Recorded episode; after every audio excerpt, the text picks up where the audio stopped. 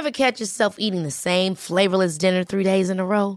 Dreaming of something better? Well, HelloFresh is your guilt-free dream come true, baby. It's me, Kiki Palmer. Let's wake up those taste buds with hot, juicy pecan-crusted chicken or garlic butter shrimp scampi. Mm. Hello Fresh.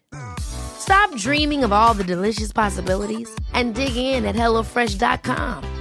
Let's get this dinner party started. Hiring for your small business? If you're not looking for professionals on LinkedIn, you're looking in the wrong place. That's like looking for your car keys in a fish tank.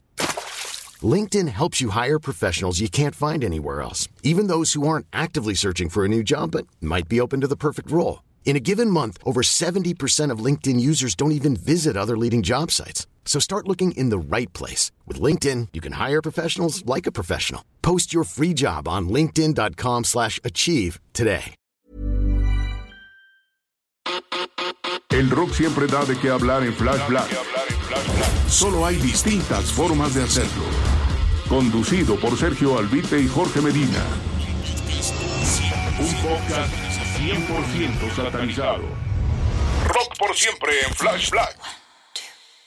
Una vez más, estamos aquí en Flash Black acompañándolos a todos ustedes, sus servidores, Sergio Albite, mi querido camarada, y Jorge Medina, el día de hoy para hablar de un gran personaje, pues adorado por muchos de nosotros por mucho tiempo, después enlodado lamentablemente por no diría la historia, pero sí diría la prensa, el gobierno, y estamos hablando nada más y nada menos que del rey del pop, Michael Joseph Jackson.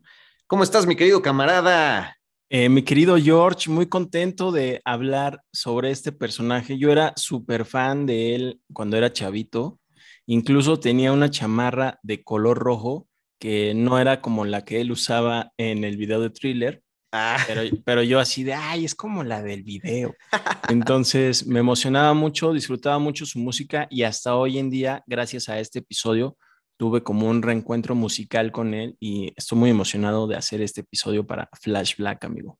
ah, eso nunca me lo habías revelado, qué, qué buena información. Yo la verdad es que me hice más fan de la adolescencia para arriba. Lamentablemente, pues no pude, no pude nunca presenciarlo en el Estadio Azteca, en el caso de México, que tuvo ahí, me parece que tres fechas que inicialmente iban a ser cinco, pero en mi secundaria eh, había una persona mayor que yo que era hijo del dentista que atendió a Michael Jackson en esa ocasión, que bueno, también ya hay versiones ahí de que pues en realidad no tenía que ir al dentista en esos momentos y que ya era la época en que usaba un montón de, sedantes muy fuertes y, y, pues fue el motivo para visitar a ese dentista que le diera eh, algunos sedantes.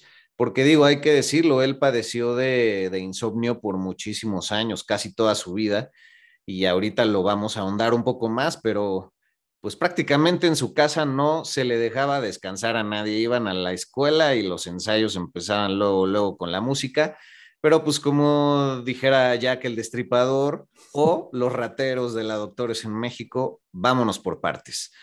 Entonces, ¿por dónde iniciar, mi querido Serge? Eh, pues su nombre eh, de pila con todo y apellido es Michael Joseph Jackson, como bien indicaste al principio. Nació en Gary, Indiana, un 29 de agosto de 1958.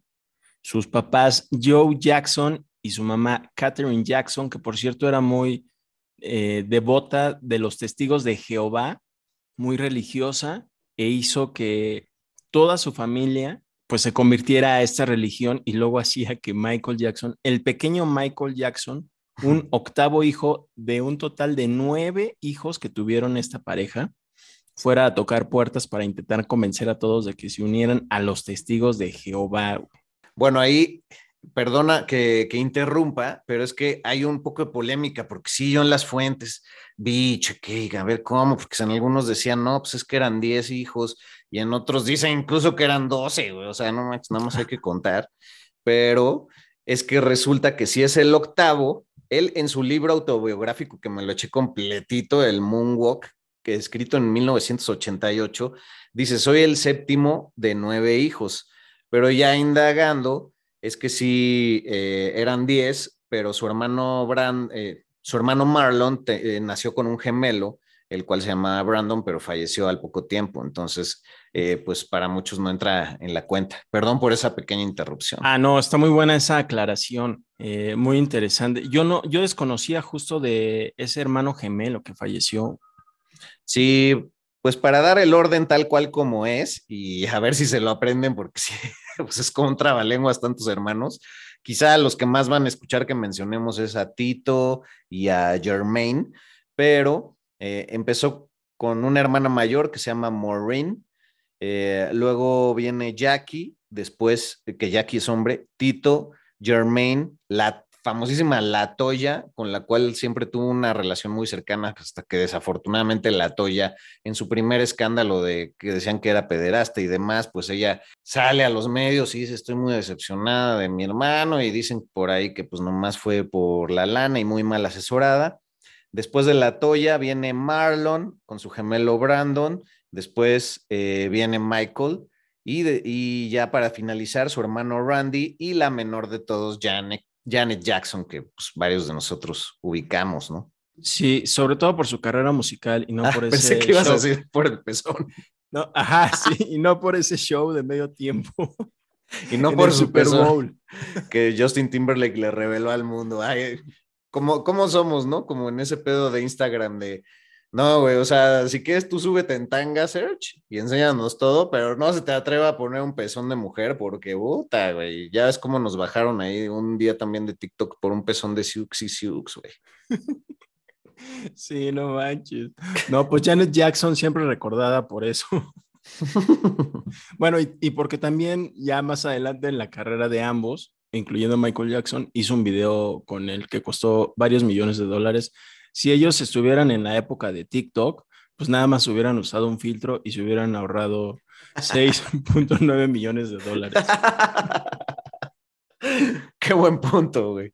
Bueno, ahí también hay polémica porque pocos saben, y perdón, voy a ser muy reiterativo, pero es que me encantó leer la autobiografía de Michael porque sí entra en ciertos temas eh, que a pesar de que tenía 29 años eh, apenas cuando escribió esa, esa autobiografía, entra en varios temas que pues muchos han considerado polémicos mucho tiempo y aquí, y aquí aclara. Entonces él entró en cuestión de, financiamiento a varios de sus videos, dígase eh, Thriller y Beat porque pues sí le dieron bastante dinero en el momento del disco de Thriller para la de Billie Jean, pero ya después le dijeron, no, pues qué onda, güey, ya te estás pasando, ¿no? Y dijo, ah, no, pues yo le voy a invertir como debe ser en los proyectos, como aquí en Flash Black Enterprises. Exacto. Enterprises, perdón. Y, y, pues nada, o sea, desde el principio le, le metía sabroso, pero ese video que hizo con Janet, por si nos friteamos y se nos olvida, ¿cuál era específicamente? El de la canción Scream de 1997, que eh, aparecen como en una especie de nave espacial que es como casi ah. todo en blanco. Eh, bueno, los fondos, exacto, y, y, también hay tomas en blanco y negro, muy combinadas con el color, pero sí fue súper popular, porque pues ya los dos hermanos en un video, ¿no? Bueno, hermanes, perdón. les dos hermanes en un video.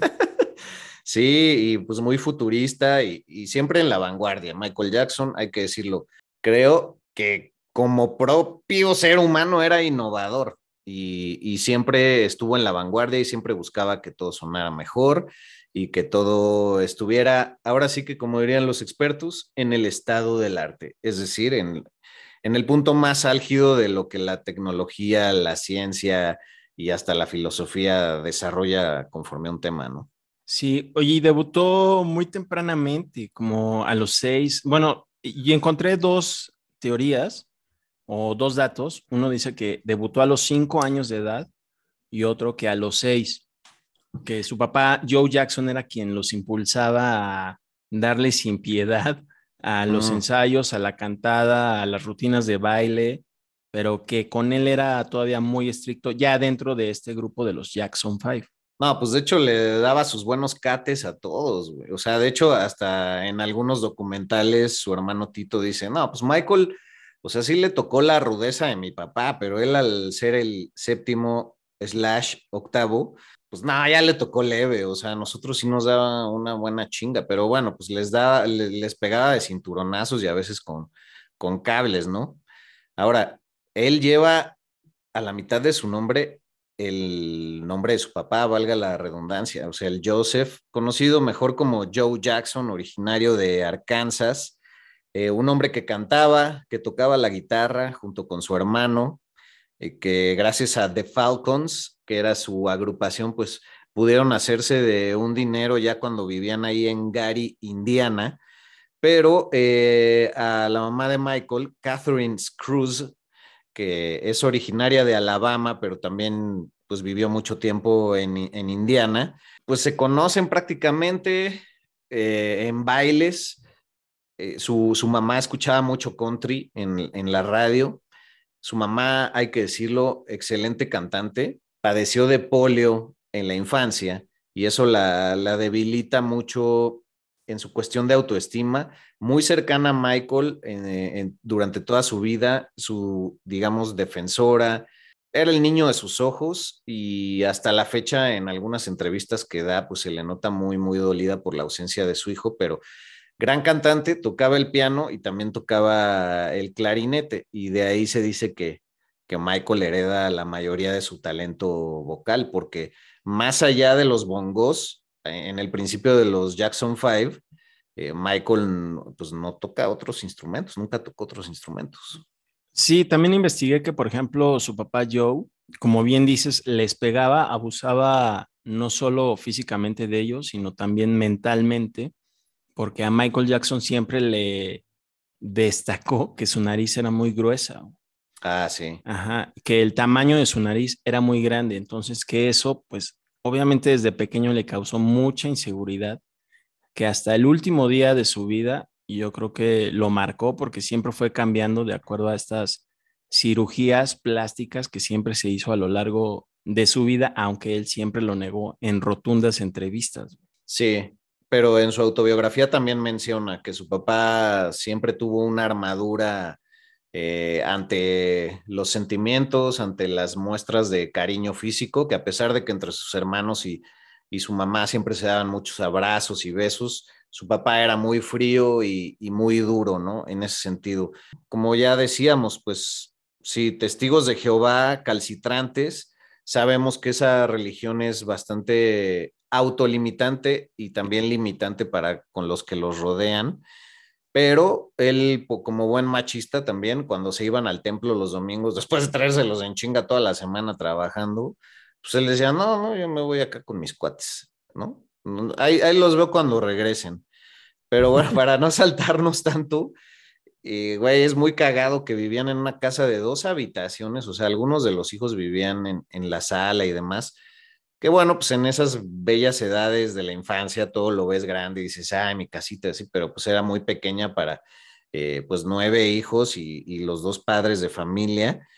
Y pues un dato curioso es que vivían en una calle llamada Jackson Street, o sea, todo, todo, todo se iba ahí hilvanando, ¿no? Y, la, tradición Jackson eh, se empezó a manifestar desde ese tipo de cosas tan, tan particulares. Sí, como muchos otros artistas inician en estas etapas precarias, eh, digamos, de escasos recursos, y es por eso que, por ejemplo, en este caso, el papá, siendo músico, digamos que nunca encontró el éxito que sus hijos sí encontraron, y a veces eh, empiezan a vivir a través de ellos, ¿no? Como yo creo que fue el caso de Joe Jackson, que pues, seguramente creció en, en situaciones difíciles en cuanto a su familia, y yo creo que se manifestaba igual con ellos a través de la violencia. Sí, también su papá se fletaba unas jornadas de trabajo extremas porque también trabajaba en una acerería. Entonces, por muchos años conjuntaba el sueldo de la acerería, que bueno, pues es estar en altas temperaturas, eh, siempre con poco oxígeno y pues con el siempre peligro, peligro de que te pase algo, ¿no? Como le pasó al señor Tony Iommi eh, en, sus tiempos y que se rebanó los dedos, el guitarrista de Black Sabbath. Pues bueno, él afortunadamente nunca tuvo ningún incidente, pero pues llegaba ya muy cansado a la casa con estas costumbres machistas, la mamá se encargaba de los niños todo el día y pues con su banda sacaba unos centavos más, ¿no? Entonces ellos interpretaban canciones de, de, Little Richard, de Chuck Berry, de Otis Redding y también le pegaban al blues. Y el talento de la guitarra, pues se transmite directamente a, a uno de sus hermanos mayores, que es Tito, el cual dicen que la guitarra del papá estaba siempre en el closet, ahí arrumbada, pero era intocable, así de, va a venir su papá, no se les ocurra acercar, ¿no? y pues ya agarraban la guitarra y todos eh, se ponían a cantar canciones que escuchaban en la radio y Tito tenía un talento natural, hay que decirlo, Tito en los Jackson Five siempre tocó la guitarra y Jermaine fue una de las principales voces junto con Michael y tocaba el bajo pero que un día agarrando la guitarra se le rompe una cuerda, güey. Y entonces fue así de que, a ver, ¿quién le agarró mi guitarra?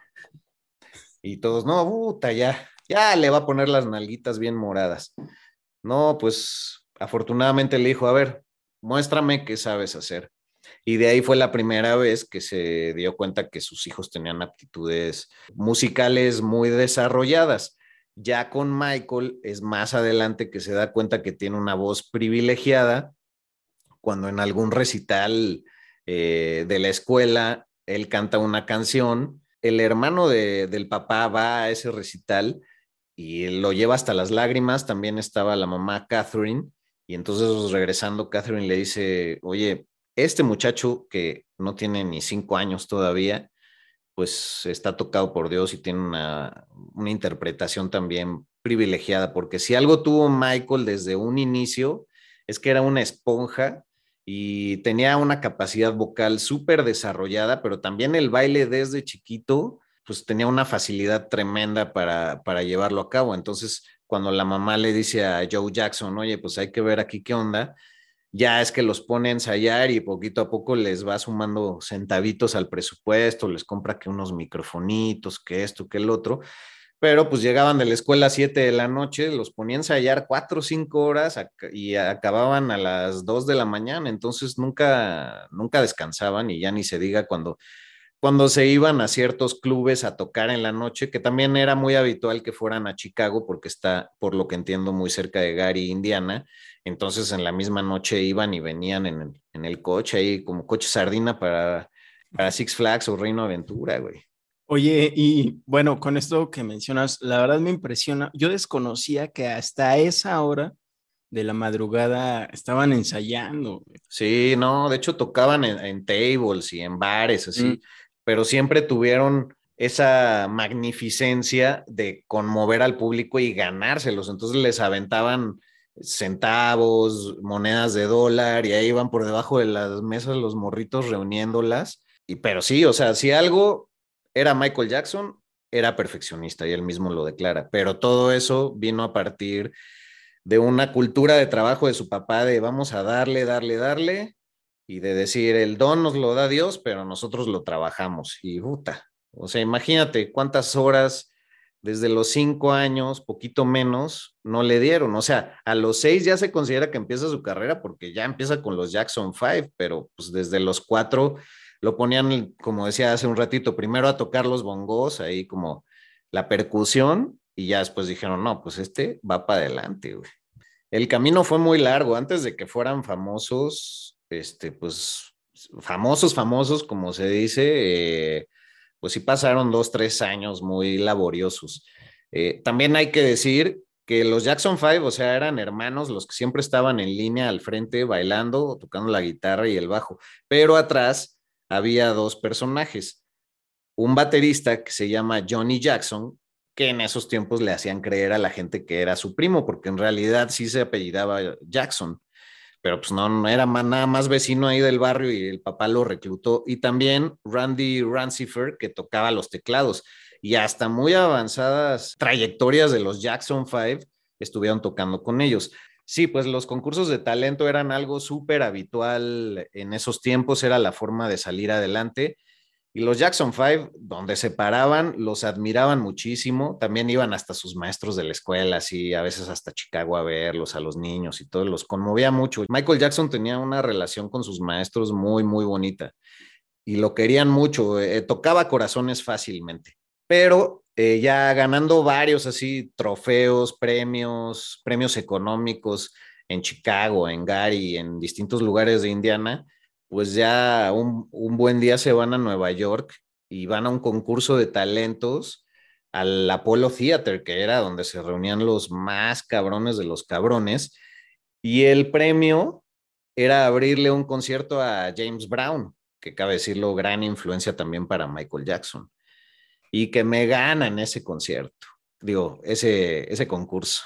Y pues, güey, le abrieron a James Brown y la gente sin conocerlos em, empezó a gritar Jackson 5 sin siquiera saberse sus rolas. Obviamente interpretaban muchos covers, no tenían rolas originales en esos momentos, pero mucho de lo que cantaban pues tenía que ver con la, con la Motown Records. Entonces, pues algún día de esos hay un visor de la Motown Records ahí. Claro, pasaban las noches en los hoteluchos que podían, a veces se regresaban toda la noche eh, directo hasta Indiana, o sea, una madriza, güey, lo, que nadie quisiera vivir, pero bueno, todo lo hacían por, por este arte y pues por la disciplina tan extrema de, del papá que, que pasaron más de 15 años hasta que el pobre de Michael se pudo independizar, güey. Pero después de ese show en el Apolo y que conocen a James Brown también y demás, es que ya la Motown Records, que bueno, para los que no sepan, es una de las disqueras más importantes de la historia en apoyar al RB, al soul. Fueron los que impulsaron la carrera de Marvin Gaye, de Stevie Wonder, cuando Stevie Wonder también tenía ocho años. Por supuesto, se conoció eh, con Michael Jackson y los Jackson Five. Estaban las Temptations, entre, bueno, una alineación enorme y sobre todo, pues a la cultura afroamericana la, la pusieron por todo lo alto. Entonces ya les dicen, no, pues van a tener una, audición en Detroit, pero para ese momento ya les habían pedido que fueran a un programa de televisión en Los Ángeles y estaban bien emocionados. Así, no, no, pues nuestra primera aparición en la tele. Y llega el papá y les dice, no, pues, ¿qué creen? Tengo una noticia. O el típico, ¿cuál quieren primero, la buena o la mala? Pero aparte sin alma, ¿no? Así de, sí. con su cara de enojado, les tengo una noticia y todos, no, man. ¿Ahora qué, güey? Ajá. Pero entonces les digo, ¿cuál quieren, la buena o la mala? No, pues puta, pues la mala. No, pues no vamos a ir al programa de tele. Todos, no, ¿por qué? No mames. Y ya después, porque vamos a ir a la Motown Records en Detroit, así es que pues guarden ahí su morralito con sus sudaderas de jerga. de San Cristóbal de las Casas. sí, porque nos vamos a ir toda la noche viajando para allá y pues obviamente era uno de los sueños de, de sus vidas, güey. Entonces van a Detroit a audicionar y pues algo curioso es que ellos podrían tener la personalidad que tú quisieras abajo del escenario, pero arriba tenían todo amarrado y si alguien se sentía cómodo arriba del escenario, pues era Michael Jackson. Entonces ahí también es donde la gente lo empieza a ubicar como una persona muy desinhibida, eh, que se prendía con la reacción del público y cuando estaba abajo, que era más calladito y más tímido, era como, no, pues, ¿qué le pasa? Entonces, en realidad la gente nunca lo logró descifrar y, y menos la prensa. Y ya en esa audición de Motown, se quedan, güey obviamente, y les dice el fundador Barry Gordon, pues vénganse a Los Ángeles y los voy a presentar con todos los macizos de la escena.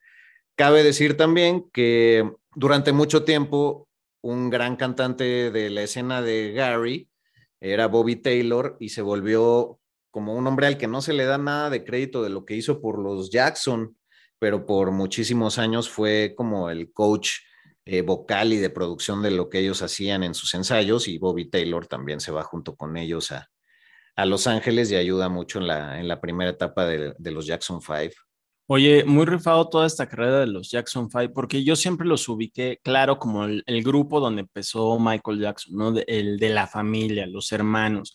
Yo también desconocía, yo siempre los vi como casi, casi una boy band, en que nada más salían bailando y todo eso y de repente por ahí alguien atrás tocaba, que, pero no, que era como en siempre en domingo, ya sabes, como, los músicos que solo tocaban la pista, pero sí era, era literal una banda y no, no un conjunto de gente que solo bailaba, ¿no? Todos cantaban. Exacto. Exacto. Y hacen todavía una serie de discos que todavía se extiende hasta 1990, porque como bien me decías antes de comenzar el show, eh, Michael Jackson nunca se sale del, del grupo, ¿no? Hasta que se disuelven ya en 1990. Exacto, la banda realmente nunca, nunca se separó y bueno, cambiaron de disquera como ahorita vamos a, hablar, pero es en la Motown donde alcanzan niveles superlativos. Eh, en Los Ángeles conocen a Diana Ross, que de hecho los primeros sencillos y los primeros discos de 45 de los Jackson 5 eh, decía Diana Ross presenta, ¿no? Diana Ross presents de Jackson 5 y ya es la etapa en que Diana Ross estaba dejando a las Temptations. Y Diana Ross también es como el amor platónico eh, de, Michael Jackson y siempre en un sentido muy maternal, ¿no? Eh, Michael siempre tenía relaciones así con, no sé, con Elizabeth Taylor, con la princesa Diana, con Jackie Kennedy, güey. Y bueno, pues la, la Motown los nutría mucho de covers, hacían reversiones de lo que Smokey Robinson estaba haciendo y demás intérpretes. Y, güey, pues así es como, como pasan, pues no sé, unos cuatro o cinco años, hasta más, y, y se van a unas giras mundiales súper extensas, conocen Inglaterra, conocen Australia, conocen Nueva Zelanda, conocen África, güey, cosa que los, los toca profundamente y desde ahí ellos tienen como un enfoque de decir, la música es universal y, cualquiera que disfrute con nuestra música, pues está disfrutando de nuestras raíces. Entonces, por eso también Michael siempre honraba mucho la, raíz africana, como lo hacemos aquí en Flash Black, que es el ADN del rock. Y por eso se llama Flash Black, porque todo viene de la raíz negra y bueno, el primer humano, según los estudios científicos, pues también ha sido hallado en el continente africano. Entonces no es nada más así por hacerle a la mafufada, ¿no? Oye, también destacar que Michael Jackson, pues realmente se la, se la vive así en su niñez, chambeando. Nunca realmente tuvo una infancia de la que pueda presumir que supo salir a, compartir una cancha de básquetbol con sus amigos de la cuadra o cosas así. Siempre estuvo chambé y chambé. Por eso yo creo que crece realmente como si siempre fuera un niño. Y yo creo, y esto es una opinión muy personal, que toda este, esta voz de la que de hecho hemos hecho algunos comentarios graciosos en Flash Black, en que habla así, ya incluso a sus 36, 40, 45 años, que habla, oh, sí, entonces yo estaba, cuando habla así, creo que es porque siempre se ve como un niño y de ahí su relación con varios niños, ¿no? Pero a esta época con los Jackson Five, pues sus hermanos ya eran adultos, bueno, casi adultos, él todavía era muy pequeño y además le toca ver cosas muy fuertes de sus hermanos en las habitaciones de hotel, en estas giras de los Jackson Five, que pues son polémicas tras bambalinas, por decir, ¿no? Sí, y ahí también su papá era medio ojetillo porque de repente el propio padre les metía a Jermaine y a Michael, que eran los que mejor se llevaban y los cantantes, digamos, eh, a las fans cuando ellos estaban dormidos, güey. Entonces se las metía al cuarto y era así como... y estos güeyes se despertaban así todos sacados de onda y las veían así, ya sabes, con cara de fanática loca, güey. Y, pues, o sea, les hacían malas jugarretas y claro, pues es que sus otros hermanos ya les sacaban cinco o seis años y ya estaban en plena adolescencia. Y de lo que decías de, de su niñez, sí, yo creo que, o sea, que nunca dejó de ser un niño porque realmente no pudo desarrollar una identidad. Cuando fue niño se le exigió estar en un mundo de adultos y por eso, siendo adulto, se inventó un mundo de niños.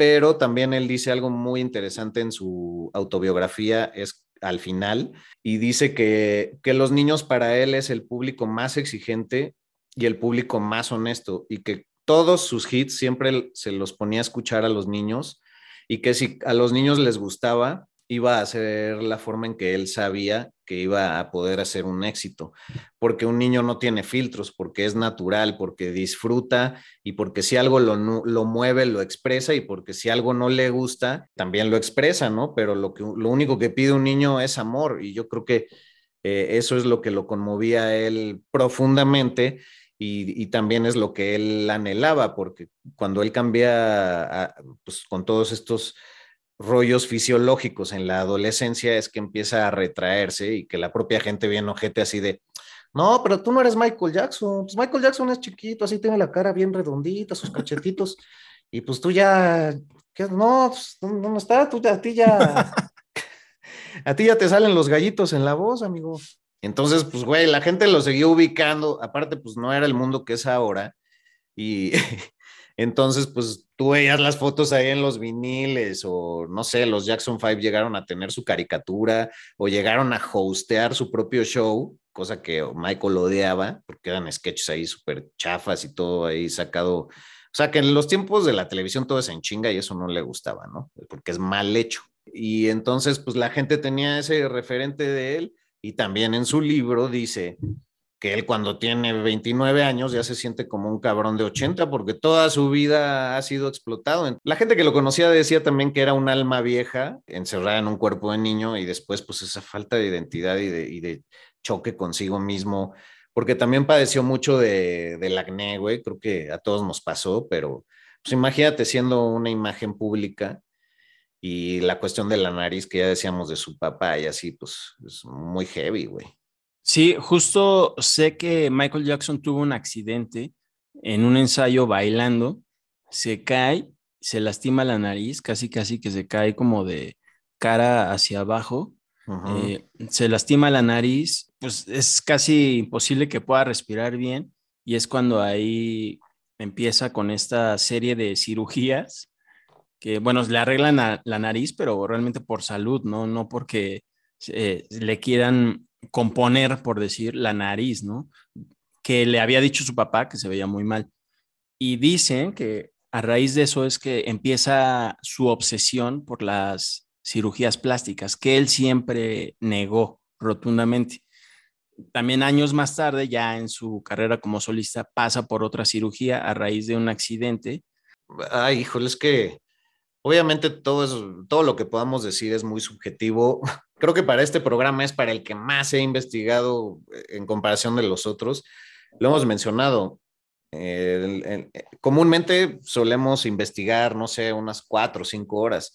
Yo creo que para este me eché más de diez, güey. Me eché dos libros y cuatro documentales. O sea, para que ustedes allá, allá afuera digan, nos conmueve y nos honra mucho que nos digan, no, ustedes saben un buen de música, pero la verdad es que repasamos un montón todo porque hay mucha falacia y hay este, información que hay que corroborar y pues afortunadamente tenemos libros y revistas de antaño, ¿no? Pero pues sí es, sí es una chamba y entonces sí, eh, para no, no ser demasiado subjetivos, le pasa este accidente bailando. En su libro él declara que me he hecho dos cirugías de, de nariz, no sé por qué a la gente le asombra tanto las cirugías. Seguramente es porque es más común en las mujeres que en los hombres, pero tendría que ser algo más normalizado. Esto fue por una cuestión de un accidente que después sí se volvió estético, pero lo que tú mencionabas ya pues hay que dar ese breve salto en el tiempo, es el famoso accidente que tiene en el comercial de Pepsi que estaba haciendo con sus hermanos y eh, era un, comercial ya con los Jacksons, porque cuando cambian de disquera a la CBS, la Epic Records, pues Motown se queda con los derechos de los Jackson 5 y se hacen llamar los Jacksons nada más. Y pues ahí con unas cosas que andaban usando de pirotecnia, pues se le prende el cabello, güey. Entonces, eso estuvo todavía más gacho, porque tuvo, o sea, quemaduras de tercer grado en el cuero cabelludo, cosa que hace que tu cuero cabelludo se, se comprima, pero como un globo, ¿no? Se arruga. Entonces tuvieron que meterle entre el cráneo y la piel una especie de globos para que le mantuvieran expandida la piel y que le pudiera volver a salir pelo, pero pues esto no se logró, entonces de ahí empezó a usar muchas pelucas, pero también se dice que ahí es donde empieza a usar más sedantes por esta cuestión eh, estética que, que además se hizo la intervención más veces de lo que médicamente se recomienda, güey. Sí, estamos hablando de 1984. En ese accidente, sí. Exacto, y él fallece en el 2009. Y en el 2009 todavía, bueno, fallece a raíz de una mala medicación, pero ya de todos estos medicamentos que va ingiriendo desde décadas atrás. O sea, realmente crea una adicción a ello. Ahora, en este accidente en que se queda sin cabello, no le vuelve a crecer, como bien dices, tiene que usar pelucas. Pepsi, para no meterse en broncas con él, le da una compensación de 1.5 millones de dólares. Él nunca los demanda. A pesar de eso, se mantiene trabajando con esta compañía. Y Michael Jackson, esa lana, pues la dona incluso al hospital en donde fue atendido tras ese accidente por las quemaduras de segundo y tercer grado. Eh, es muy popular ese, ese accidente, incluso hay documentación en video, está en YouTube, lo pueden buscar. Él, no se da cuenta, güey, de que está en Ajá, sigue bailando. Cuando está, él sigue bailando y girando. hasta arriba. Ajá, sí, hasta que de repente es la gente que está en la grabación quienes van y, tratan de apaciguar el fuego. Sí, uno de sus hermanos también. Y había público, güey. Era una, una grabación con público, cosa que le pasó a Adal Ramones también, pero nada, que, nada que ver, pero bueno, nuestra paja este, cultural, güey, televisiva. Que es que lo, en su momento lo comparaban, ¿no? En, México, güey, pero chale. Pero bueno, yendo un poco atrás nada más para aclarar cuándo es que los, los Jackson Five se salen de la Motown, pues bueno, empiezan a tener diferencias creativas. Eh, Barry Gordon, el el creador de la Motown Records, que antes era boxeador, dicen que así, cuando creaban un gran hit, daba un golpe en el aire, eh, así como lo hubiera hecho en el ring, y, eso garantizaba casi, casi un éxito, ¿no? Y eso lo hizo millones de veces con los Jackson Five, lo hizo también en la Motown, ya le permitieron a Michael hacer ciertos éxitos como solista. Tenían a un grupo de gente bastante grande que hacía llamar la propia Motown y así salía impreso también los discos como The Corporation, que les componían canciones, les adaptaban ciertos covers y demás. Y pues por diferencias creativas y porque ya los Jackson Five nunca les dejaron componer sus propias canciones desde lo instrumental hasta la letra, pues se hartan y es que buscan esta opción en la CBS Epic Records. Ahora, güey, no hemos mencionado algo importante de, también de la, de la infancia de Michael Jackson y es que pues él siempre admiró a Fred Astaire, a James Brown, a Gene Kelly y a un personaje que no es muy reconocido por, bueno, al menos por mí, Jackie Wilson, que él ya tenía pasos de baile muy, muy asociados con lo que él llegó a hacer en el escenario después y en su libro también menciona que posiblemente es el que más lo llegó a influenciar. Él en los teatros como el Apolo se paraba en lo que en español diríamos las piernas del escenario, que en inglés son las alas, ¿no? Al lado del escenario a observar las actuaciones de James Brown, de todos. Y, güey, ahí es donde digo que absorbía como esponja. Él tenía esa capacidad de que la coreografía o el baile que, que observaba era capaz de imitarlo a la perfección. Esa fue una facultad que incluso se la reprocharon en varios momentos, como cuando hizo la película de The Wiz, que es esta, versión del Mago de Oz, pero de Harlem, que es buenísima, güey. Yo la volví a ver y dije, güey, esto no lo había apreciado como se debe, pero ahorita tocamos ese tema. Y entonces también dicen que desde ahí él apreciaba los que todos los grandes cantantes ya usaban sus zapatos de charol, güey, aparte de la calceta blanca. Y y que él quería sus zapatitos de charol, güey, pero pues no los hacían para niño, entonces fue, un, gusto que se pudo dar hasta ya más grande, güey. Y que lo mantuvo, ¿eh? porque todavía hasta que murió para el tour que estaba preparando, eh, lo seguía utilizando. Sí, es que según esto en los 50 era muy habitual y la calceta blanca también con el calceta blanca, zapato negro. Ya luego es como, ay, no, qué mal gusto, como calceta blanca con negro, ¿no? Pero en los 60 y 70 ya se veía mal. Pero él rescataba ese tipo de cosas, güey. Y bueno, perdón por haberme ido a, a, ese pasado, pero creo que es importante decir que el güey siempre se pasaba al lado del escenario observando a lo que los otros artistas hacían.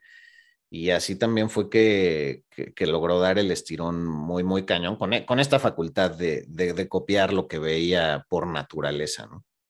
Sí, importante decirlo, también lo del zapato, ya sabemos que entre el zapato y el pantalón... Está el eh, detalle de distinción. Sí. Eh, yo recuerdo que también eso era lo que me llamaba mucho la atención de Michael Jackson cuando yo era su fiel seguidor en los 80. Yo pues me iba a la escuela con mis zapatos negros, que no eran de charol obviamente, y también mis calcetas blancas, güey. para ah. mí era así de, no manches, así como Michael Jackson, güey. sí, qué increíble. Y ya después ya me empezaron a decir, oye, qué mal se ve, güey. Así justo como, pues tú dices, ¿no? Así que ya no eran bien vistos, güey. Pero para mí era como algo increíble porque era como Michael Jackson, güey. Que lo, lo puso de moda otra vez, aunque luego digan que es Naco, no es Naco. Naco es chido. Exacto. Saludos a los botellos y a Sergio Rau. Este, bueno, pues estábamos también en, en, este cambio de disquera, ¿no? Entonces se van a la, a la CBS ellos les prometen libertad creativa, empiezan a hacer sus discos con Gamble and Hoff, que eran dos productores, Kenny Gamble y Leon Hoff de Filadelfia, y de ahí em, pues hacen una discografía también como de cuatro o cinco discos más. O sea, ya saben ustedes, querido público, no nos adentramos tanto. O sea, si de por sí es larga esta historia y de muchos otros artistas, pues ya si nos clavamos en cada rola, pues está cabrón, ¿no? Pero bueno, lograban integrar eh, excelentes músicos y, y, Gamble era un gran letrista y Hoff era un gran productor. De hecho, ellos los querían firmar antes que la CBS y la CBS buena onda les dice como, bueno, pues no tienen el varo para eso, pero trabajen junto con nosotros, ¿no? Y de ahí es que también empieza ya la cosquillita de Michael de empezar a hacer eh, cosas solo, güey. Entonces, estas cuestiones que decía también de las coreografías que se aprendía y la madre, pues es cuando lo invitan a protagonizar junto con Diana Ross esta película de The Wiz, que me parece un concepto fascinante, güey, porque es toda la historia del mago de Oz, pero planteada en escenarios, pues, decadentes de, de Harlem.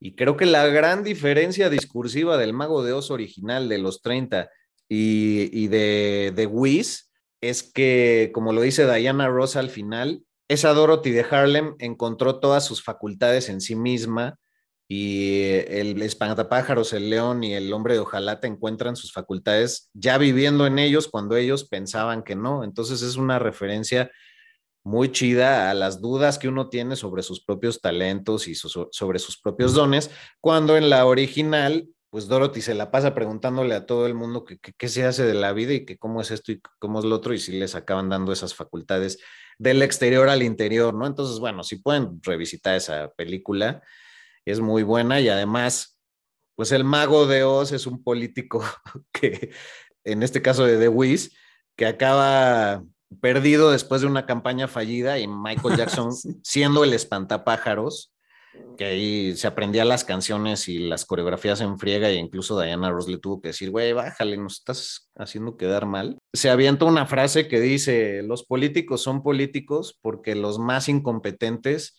son a los que más les gusta mandar y esa es la posición perfecta para los incompetentes.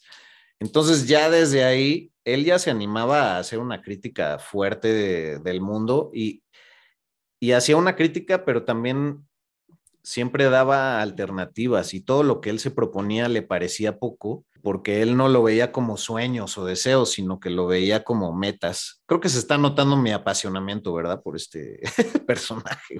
No, está súper chido. Esa película, yo recuerdo haberla visto dos veces. Quizá la última vez que la vi fue a finales de los 80, principios de los 90. Ah. Yo creí que era de esa misma década, pero sí, igual investigué desde 1978, justo cuando pues Michael Jackson ya era Michael Jackson, pero no era todavía este monstruo del pop en el que se convirtió. Está muy chida esa movie porque además es la versión afroamericana. Claro, como bien todo este cine Black Exploitation, ¿no? Que le llaman. Sí, del Mago de Oz, porque esa de la que hablas, que, que también fue súper popular Este, estamos hablando ahí de los 40, 30s, 50, ándale. Eh, Sí. Pues es obviamente dirigida solamente a un público blanco y también en una época en que obviamente existe toda esta represión hacia la gente de origen afroamericano. Entonces Claro. realmente esta es una respuesta súper chida, con Michael Jackson incluido, cuando todavía, de- digamos, no cambia de color, y lo digo en el buen sentido, Sí. Porque todavía no se le diagnostica la enfermedad que sufre, que es el vitiligo.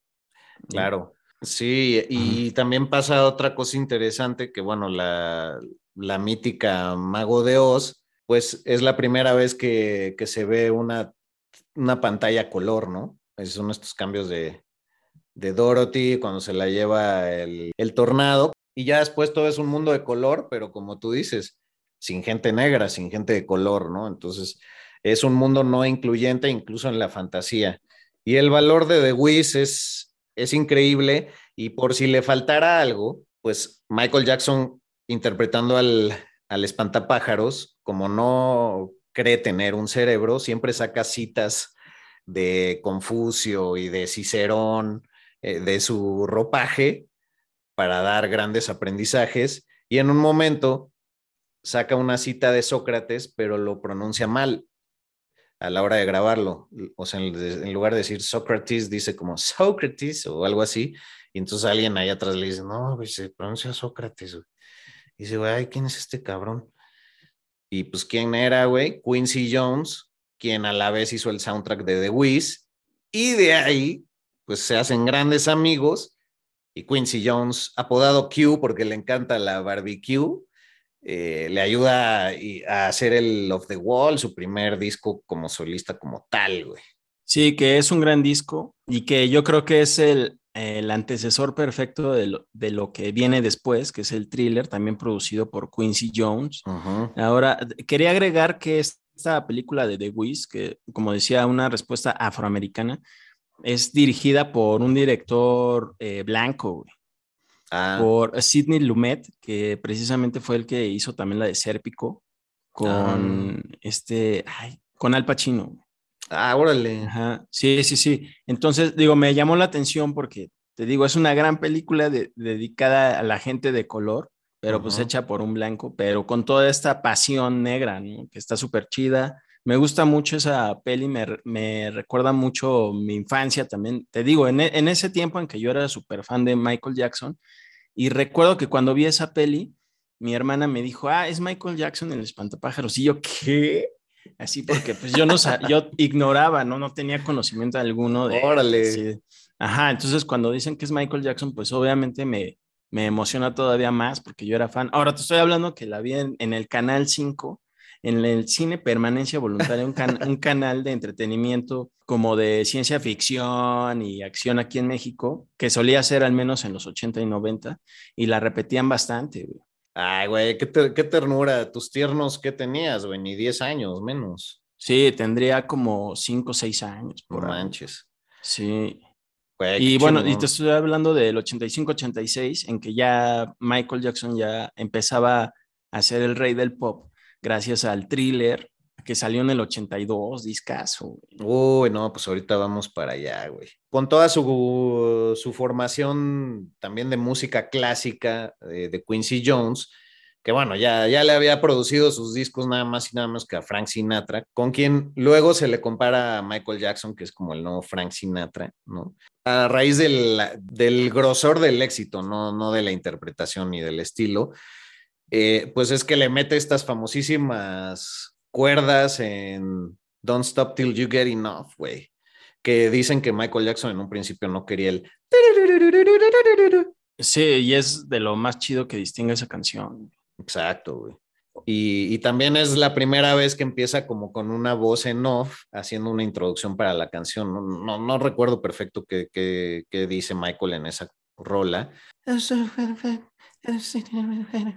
Y ya lo. ¡Uh! que de hecho en The Wiz también es de las primeras veces que caminando por el camino amarillo ya se le escucha gritando. Ajá, y además eh, esa peli salió en el 78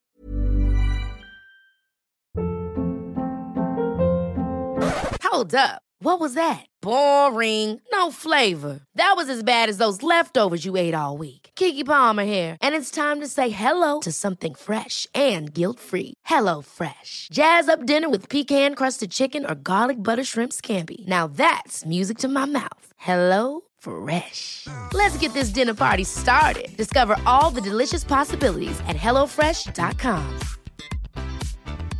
I'm Sandra, and I'm just the professional your small business was looking for. But you didn't hire me because you didn't use LinkedIn jobs. LinkedIn has professionals you can't find anywhere else, including those who aren't actively looking for a new job but might be open to the perfect role, like me.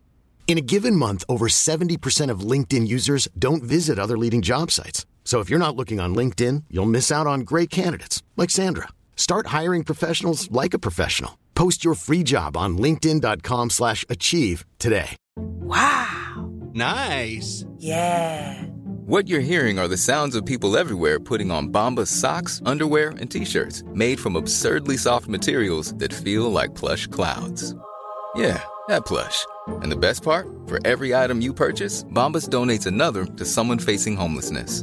Bombas. Big comfort for everyone. Go to bombas.com slash ACAST and use code ACAST for 20% off your first purchase. That's bombas.com slash ACAST. Code ACAST. Y el disco es del 79. O sea, realmente le sirvió para acá preparar el camino amarillo ah, de, de, ese discazo, güey.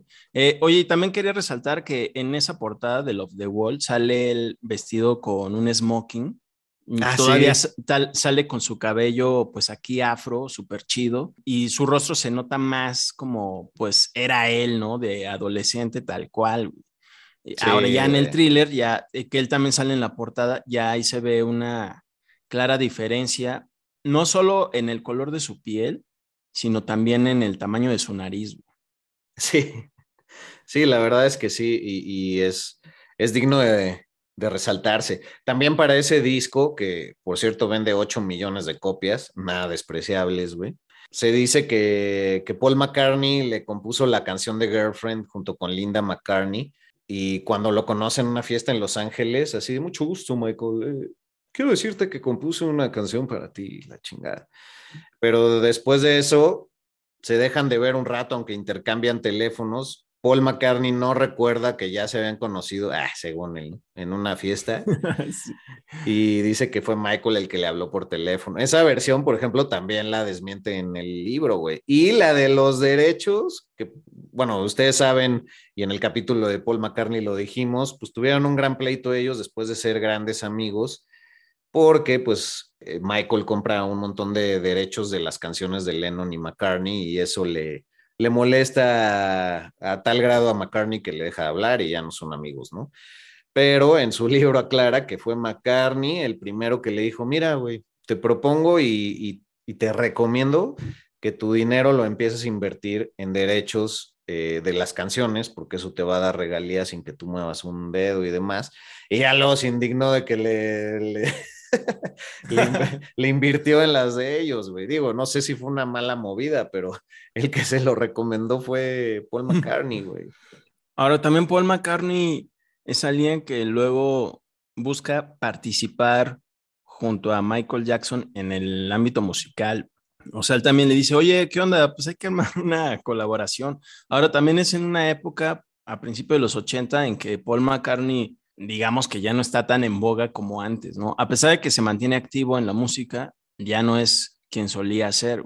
Estaba acabando que, su época de Wings también. Es, es Exactamente. Cierto, sí. Entonces es por eso que ahí es cuando ya busca, en el buen decir, pues colgarse de alguien más, del éxito de alguien más, para todavía entrar ahí en boga de la música del momento. Y la verdad es que sí lo logra, güey, porque ahí entra en un gran momento de Michael Jackson. Ah, muy buena aclaración. Pero sí, ya luego Quincy Jones también le dice, oye, pues nos mandaron esta rola que de Girlfriend, no sé qué, y Michael le dice, pues sí, ya a mí McCartney ya me había hablado de esa canción, no sé qué, y la incluyen, güey. Y hay otra rola en el disco de Thriller que es de McCartney también, que es la de The Girl Is Mine.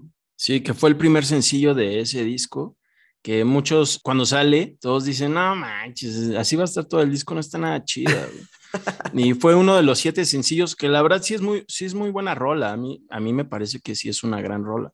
No, creo que no representa la bomba de lo que es todo el álbum, que mezcla todo esto de el RB, el rock, el funk, el pop, pero todos dudaron ahí de este álbum, pero no sabían lo que les esperaba. Ah.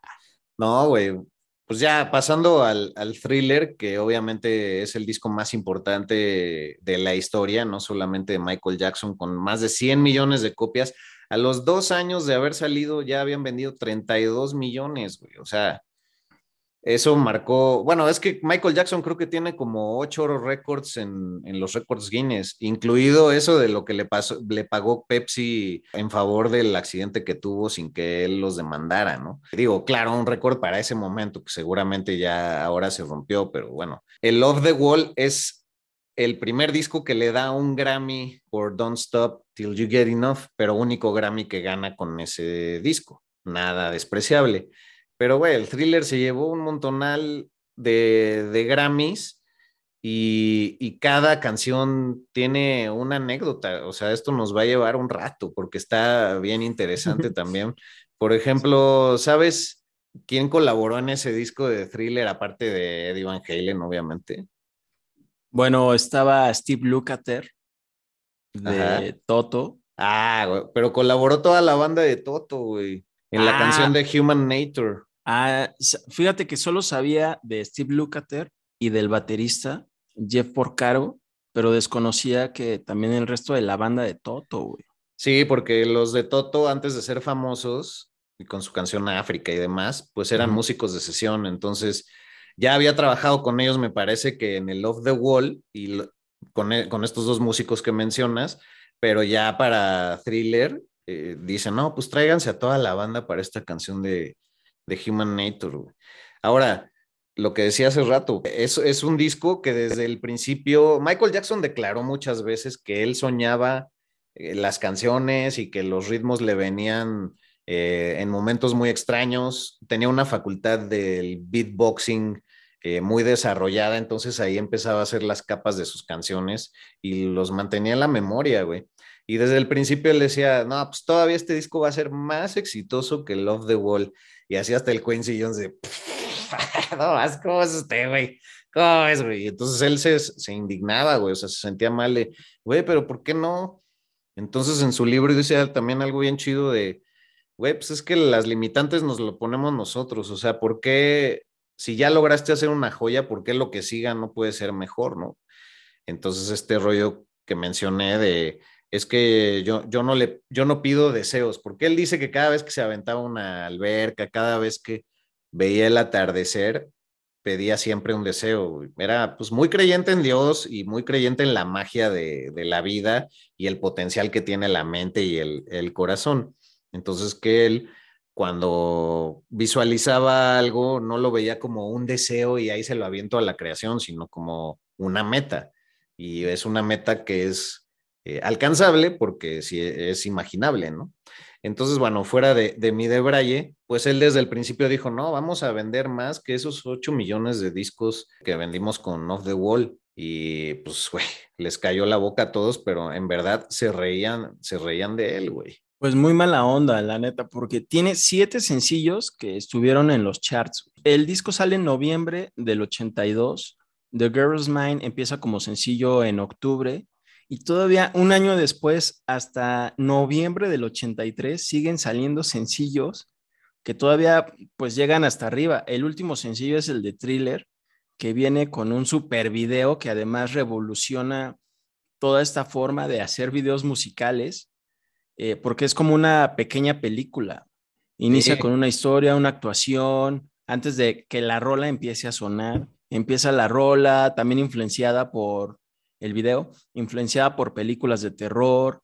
Eh, Michael Jackson se convierte en un zombie, los zombies empiezan a bailar. Ay, no manches, está súper chido. Yo me acuerdo que tenía un cassette beta eh, para ver cómo se hizo Thriller, güey. El video nada más.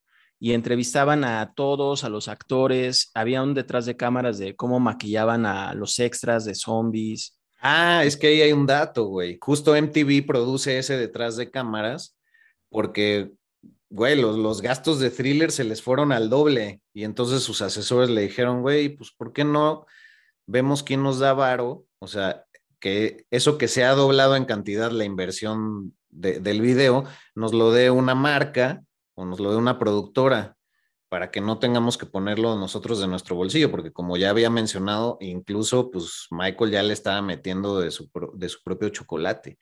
Y entonces es que se lo venden a MTV y puta, pues esa pinche joyaza, güey, que ojalá la tuvieras todavía por ahí, el, el detrás de cámaras.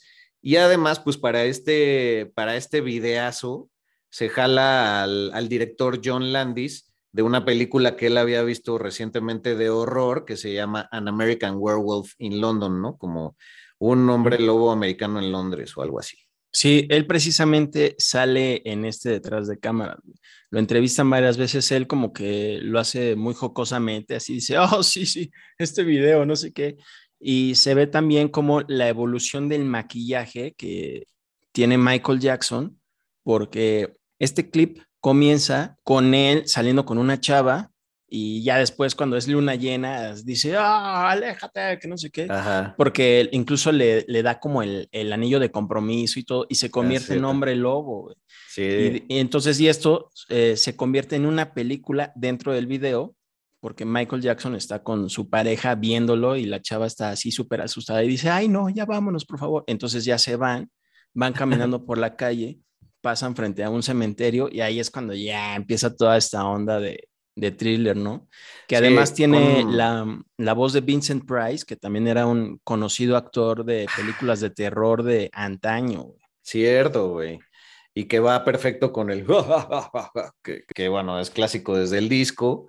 Sí. Y pues también una de las coreografías más imitadas en la historia. Y creo que también hasta hay un récord en el Zócalo o en el Monumento a la Revolución de la mayor cantidad de gente bailando thriller en el mundo, güey. Sí, también hay una, hay una versión turca, si no me equivoco, eh, de una especie de recreación de ese video. O, igual de Bollywood, ¿no? Más bien como... Ándale, ah, sí, precisamente. Eh, creo, creo que es esa. Y sí, está súper chida. también eh, me recuerdo que acaba este video junto con la risa, esta macabra de Vincent Price, que digamos que ya es de sus últimos logros como actor, porque ya era una persona mayor, pero digamos que en ese momento se logra que aparezca Vincent Price, su voz, en este video y es así como, no manches, es como un super video estelar, güey. Y ya es como revoluciona realmente en, en MTV y estamos hablando de un video que ya había salido en MTV porque el primero que sale es Billie Jean en MTV, que es el primer video, que también es un sencillo de este álbum, es el primer video que MTV pone de un artista de color, güey, en su Exacto, exactamente. Y, y, bueno, ese sí se lo paga la disquera, 250 mil dólares les valió ese video, que bueno, en ese momento es muchísimo más de lo que lo que ahorita, y incluso ahorita es una la nota. Y, güey, hay, hay también una anécdota súper bonita, güey. No sé si ustedes hayan escuchado de el Motown 25, el aniversario de los 25 años de Motown, en donde, bueno, cabe un paréntesis.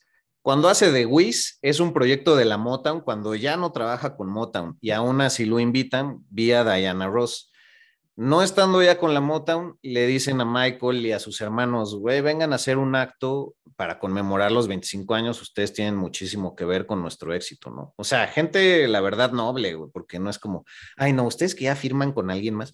Y entonces, al principio Michael no quería, alguien de Motown se entera que está por ahí cerca en los estudios, cuando se niega y lo va a ver personalmente y le dice, güey, pues por favor, ven, cabrón, o sea Va a ser un evento súper chido, solo tienes que tocar una rola con los Jacksons y ya, pues tú te echas un acto tú solo, güey.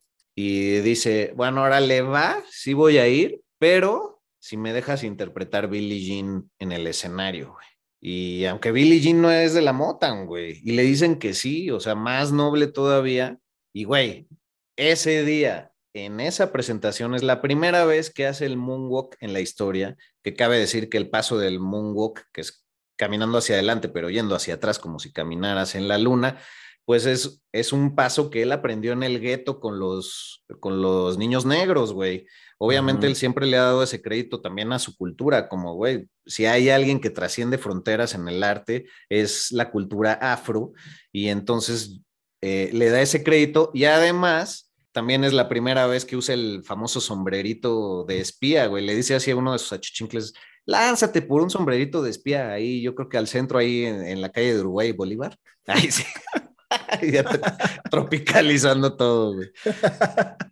Y, pero sí, le pide así de un estilo de, de, espía, güey, que de hecho él también ya tenía la idea de usar un sombrero, como lo llegó a usar Marvin Gaye mucho, por ejemplo, desde Love the Wall, y sus asesores le dijeron, no, el sombrero qué, la chingada.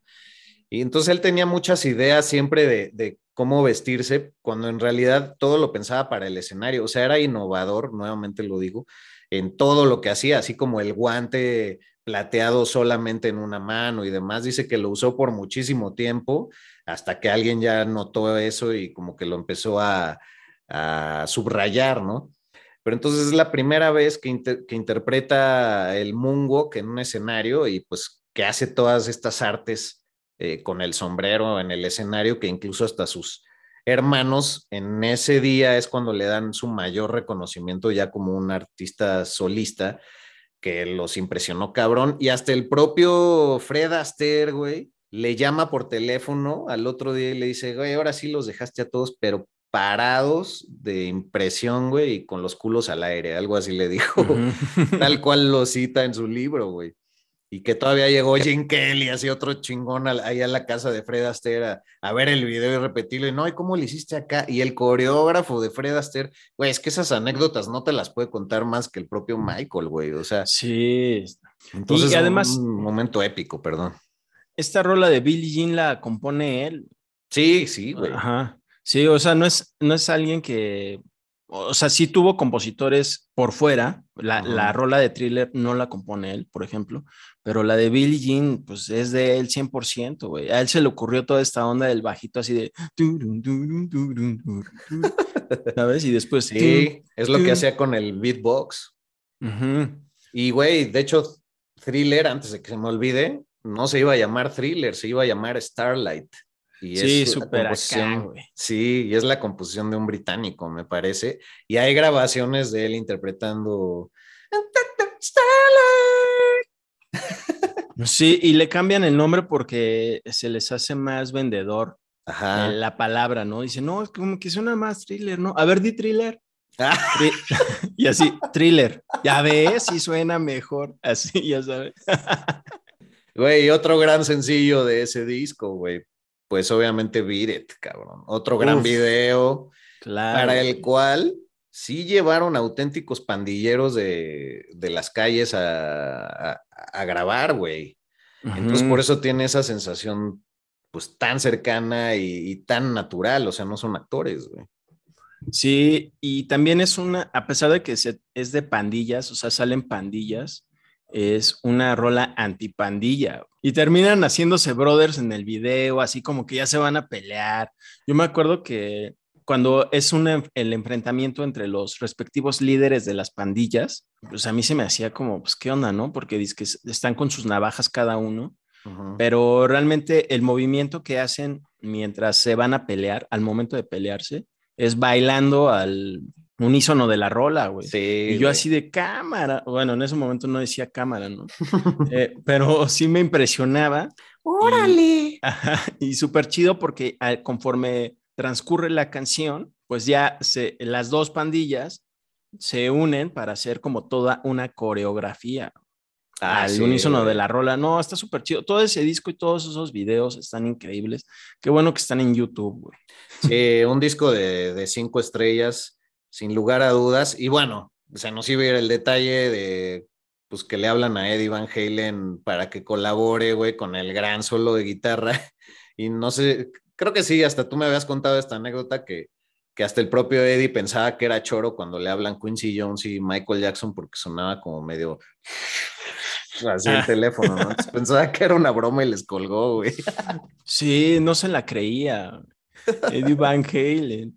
Y de hecho, cuando ya acude Eddie Van Halen, escucha la rola Bueno, esto no, no recuerdo si lo comentamos en el episodio de Eddie Van Halen, pero le gusta tanto la rola que dice, no, pues creo que puede cambiar, ¿no? Porque además el riff principal es de Steve Lukather, precisamente de Toto.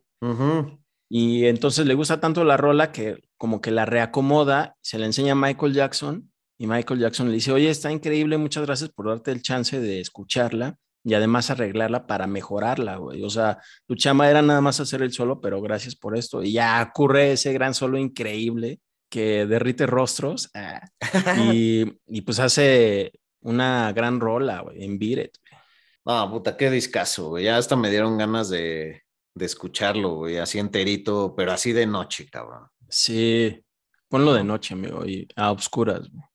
a oscuras nada más no, no, no, cierres con thriller para que no te dé miedo la risa macabra de Vincent Price. no, está cabrón, aparte, ese color de voz tan profundo es, es cabrón, pero bueno, creo que mucha de la filosofía de thriller la traslada ya al siguiente disco, el cual se tarda creo que cinco años en sacar, güey, que es el Bad con esta como este rollo todavía medio pandillero, pero como tú decías, con un rollo pacífico detrás.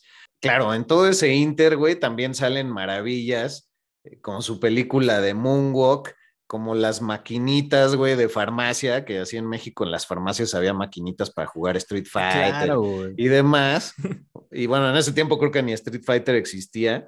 Y, güey, había un videojuego de, de Moonwalk, cabrón. Sí, me acuerdo. Me acuerdo que también creo que salió en el Sega Genesis. Ah, sí, sí. Ajá, sí.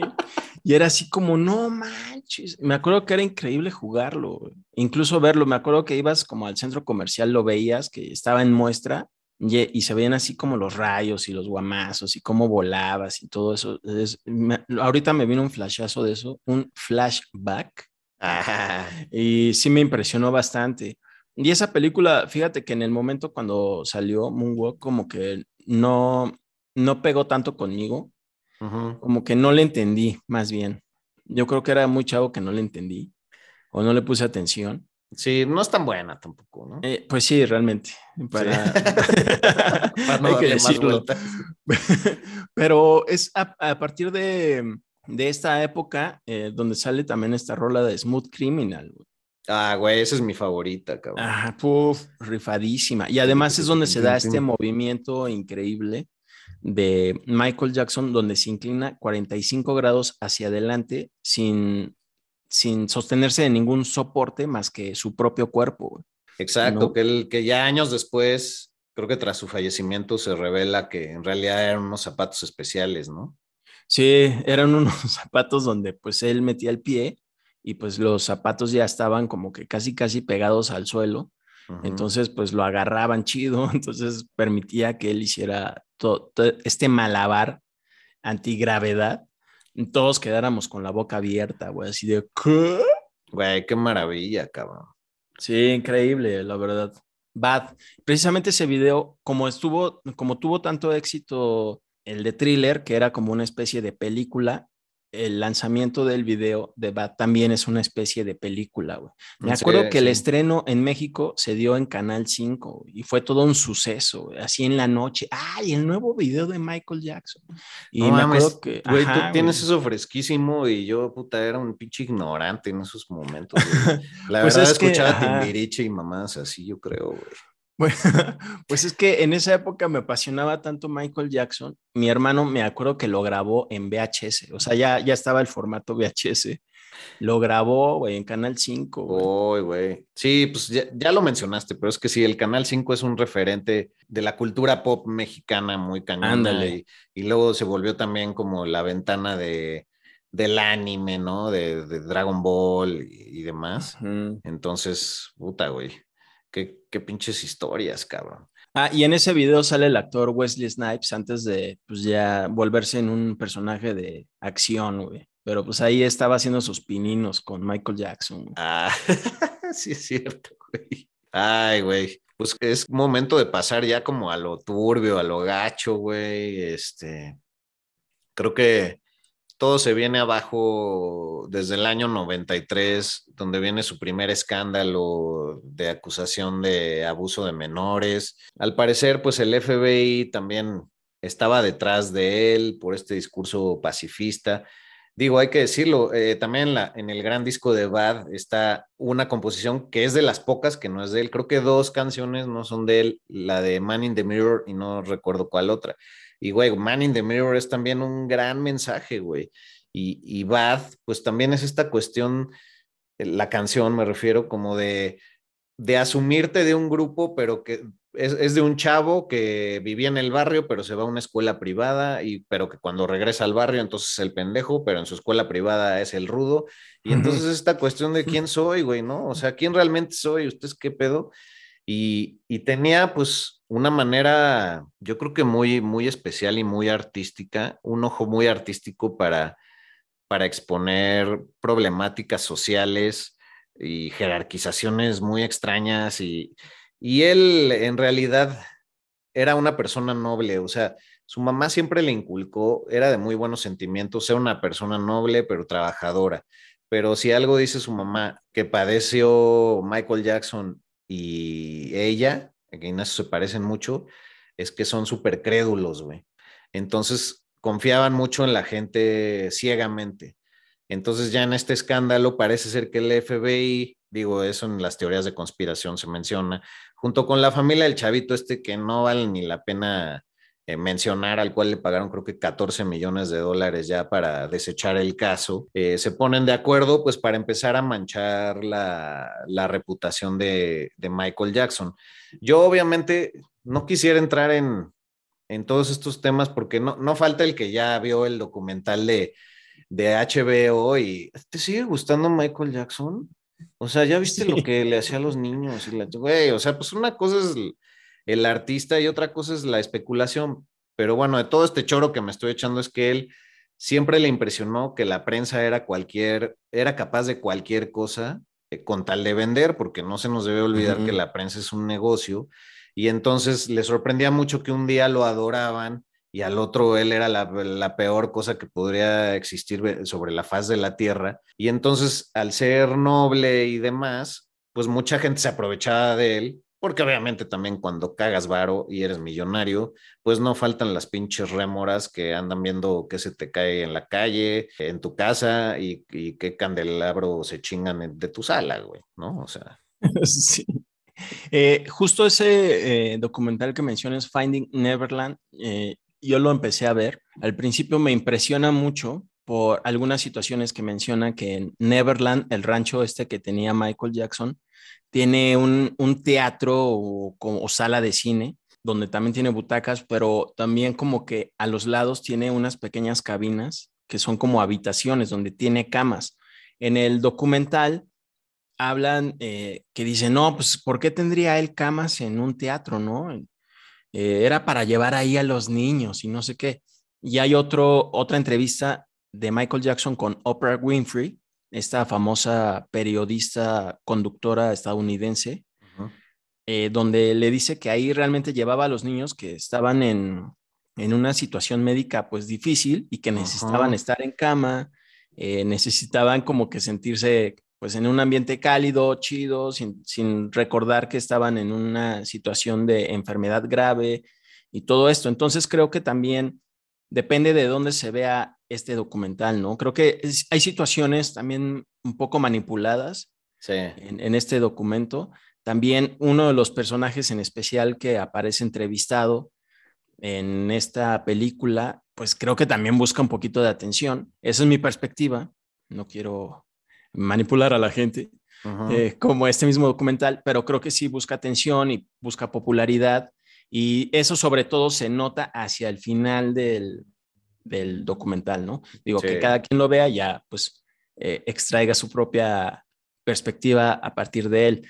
Eh, también, por ejemplo, Macaulay Culkin, este actor de Mi Pobre Angelito o Home Alone, es alguien que, quien también sostuvo una gran amistad con Michael Jackson, quien también decía que se quedaba con él en su casa, en su propia habitación, pero a la, a la vez informaba que la habitación de Michael Jackson era una muy grande, de dos pisos, casi como que tres baños en, la, en el mismo cuarto, y que no pasaba nada. Y realmente Macaulay Culkin pues siempre ha sido alguien polémico, pero no por Michael Jackson, ¿no?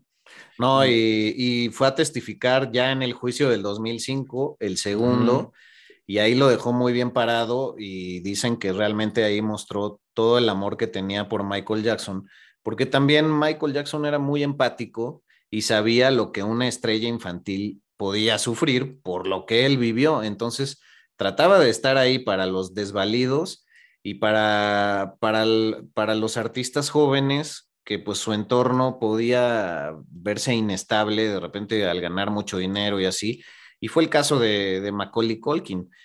En este del año 1993 dicen que el gran error que comete es pagar para que se deseche el juicio, pagarle una la nota a la familia, como ya mencioné, y entonces eso lo hace parecer culpable, pero en realidad pues es que él, eso lo llevó a una depresión espantosa, no entendía, o sea, simplemente él no entendía mucho de la maldad en el ser humano y de el llevarte al, al, abismo a alguien nada más por el puro gusto de sacarle un dinerito y pues de que lo pisoteara la fama. Y esa fue una propia asesoría de sus abogados que dicen que fue el gran error.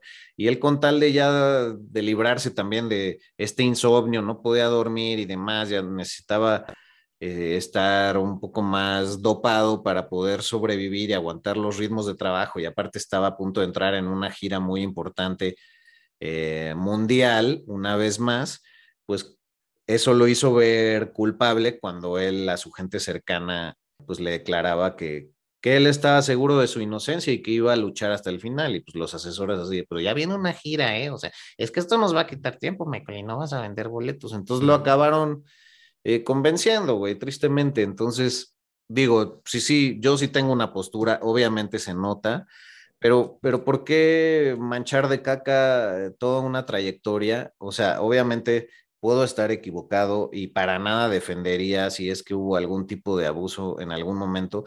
Pero si tú ves todos los documentales y todas las entrevistas de Michael Jackson y todas las declaraciones post-mortem de la gente cercana, nadie, se expresa negativamente de él, ni hay un mínimo sospechosismo. También por eso incluso la propia Latoya Jackson quedó tan mal parada después de hablar mal de él en este juicio del 93, porque también dicen que hubo un tajo para ella al desprestigiarlo. Ah, cámaras. Y era su hermana más cercana, güey, o sea, lo traicionó y ya de ahí, pues también otra depresión muchísimo más grande. Y hay que decirlo, en el juicio del 2005 se le declara inocente, güey. Cuando el pobre güey, pues también ya traía un semblante, güey. O sea, estaba desencajado, desorbitado y yo podría decir que ese juicio del 2005 le consumió la, la vida eh, en, en, la esencia más profunda, güey. Y además es, eh, ese juicio del 2005 es cuando él ya la padece gravemente con esta enfermedad del vitiligo. Es cuando se ve que asiste a los juicios, pero que de plano ya evita la luz solar. Sí. ¿Me acuerdas? Ajá. Sí, e, es que es en el 93 que le, que le diagnostican eso. Dicen que sí se sometió a cierto blanqueamiento. Eh, digo, es que él era muy inseguro desde lo del acné y todo. Ahora imagínate con vitiligo y, sí se sometió a un blanqueamiento de cara y de pecho, pues para que no brincara tanto eso a la hora de, de estar bailando en el escenario y que se le vieran las manchas.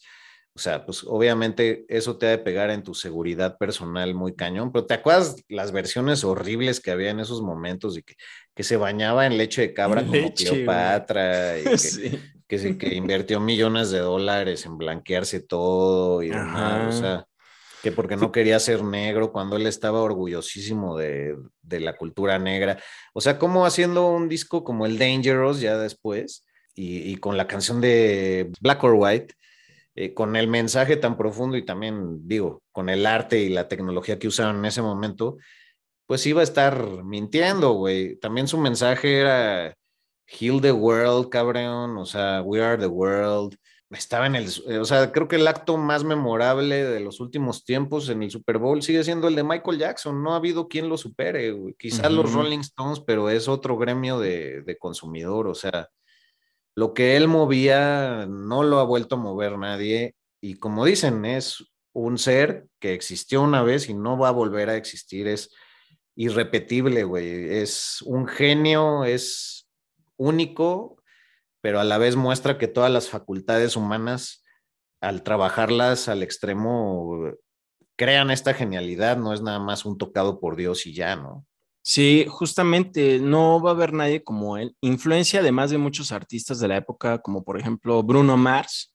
Ah, que, hay teorías que dicen que es su hijo, güey. Ah. teorías de conspiración. Sí, pues tiene, sí tiene muchos parecidos musicales, ¿no? No. Y de, y de baile, quizás un poco. Ándale. También, pues, revolucionó con eso del moonwalk. Varios lo han intentado imitar. Yo creo que no va a haber nadie como él, como bien dices, pero no solo por su música y por su persona, sino también por el nivel de éxito. Nadie ha vendido lo que Thriller, güey. Exacto. ¿No? Dicen que eh, Thriller rescató a la industria discográfica también, güey. Sí, y la revolucionó totalmente, güey. MTV creo que le debe mucho también a Michael Jackson. Sí, güey. Eh, oye, quería retomar algo del juicio del 2005, que también de todos estos cateos y órdenes de revisión que tuvo el FBI en Neverland, nunca encontró ni siquiera pornografía infantil. Sí encontró pornografía a la que... En revistas. Exactamente, de estas clásicas de Playboy, Penthouse, etcétera. pero las no... que tenemos ahí abajo de la cama de páginas pegadas. Vaya, teníamos, ¿no? Así en la adolescencia. las hojas pegadas.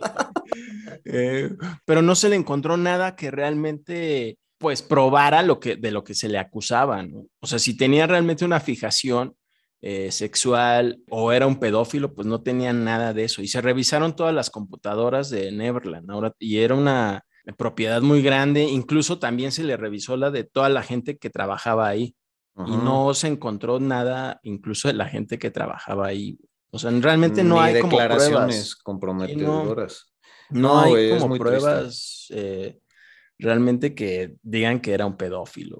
Incluso en las entrevistas donde siempre se le preguntan, oye, ¿se te hace normal que una persona de 36 años, o luego otra entrevista, de 45 años duerma con niños? Y él ya eh, incluso muestra una cara de hartazgo, así de, pues, pues sí, o sea, es que los niños se acercan a mí y a mí me gusta, o sea, es en buena onda todo, güey. O sea, ustedes lo siempre lo han estado viendo en un en una perspectiva sexual, pero no es el caso.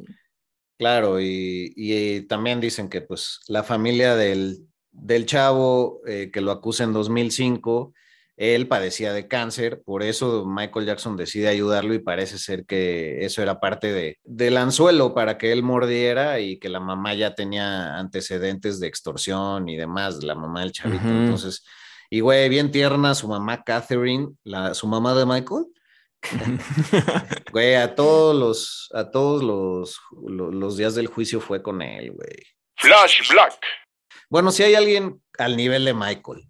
Stefan Jackson, el Michael Jackson mexicano, aprobado por la Toya Jackson. Sí, se movía igualito, güey. Sí, Hasta tenía el flequito así de pelo que le caía por, por el rostro. Y, se operó la nariz varias veces también para parecerse, güey. No, sí se rifó, ¿eh? Se rifó. Oye, y también Michael, además del guante, el sombrero, la chingada, pues el famoso cubrebocas, hasta, ahí fue innovador, güey. Ah, claro, güey. Y en eso fue... En eso fue porque le quitaron las muelas del juicio y dice que también fue uno de los detalles que le gustó, además de como sus chaquetas así de, como de milicia o de coronel, digamos, pero brillantes y así con, sí. Sí, no, están muy chidas. Es que sí, también incluso revolucionó el, vestuario musical. Sí, En un escenario, güey. Pues todo el show, cómo se preparaba. Dicen que también para la última gira que estaba preparando antes de su muerte, que se llamaba DC Seat, porque ya era la última, se estaba preparando así durísimo pues hubo una preparación increíble en Londres, porque ahí iba a empezar el tour, güey. Y que pues ya él ya tenía 50 años de edad y le seguía dando, dando, dando, dando, dando. Y como que algunos de los músicos y también bailarines no le podían seguir el paso, güey.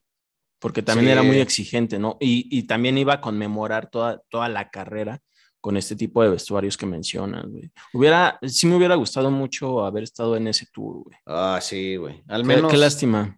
Al menos quedó algo en documental en el DCC también, pero, pero dicen que también lo embaucaron eh, para esa gira. Digo, hay que decirlo, él cuando muere deja más de 400 millones de dólares de deuda, pero pues con una fortuna de creo que 2.1 billones de dólares, güey. O sea, no sé cómo esté la familia actualmente, pero no creo que muy mal.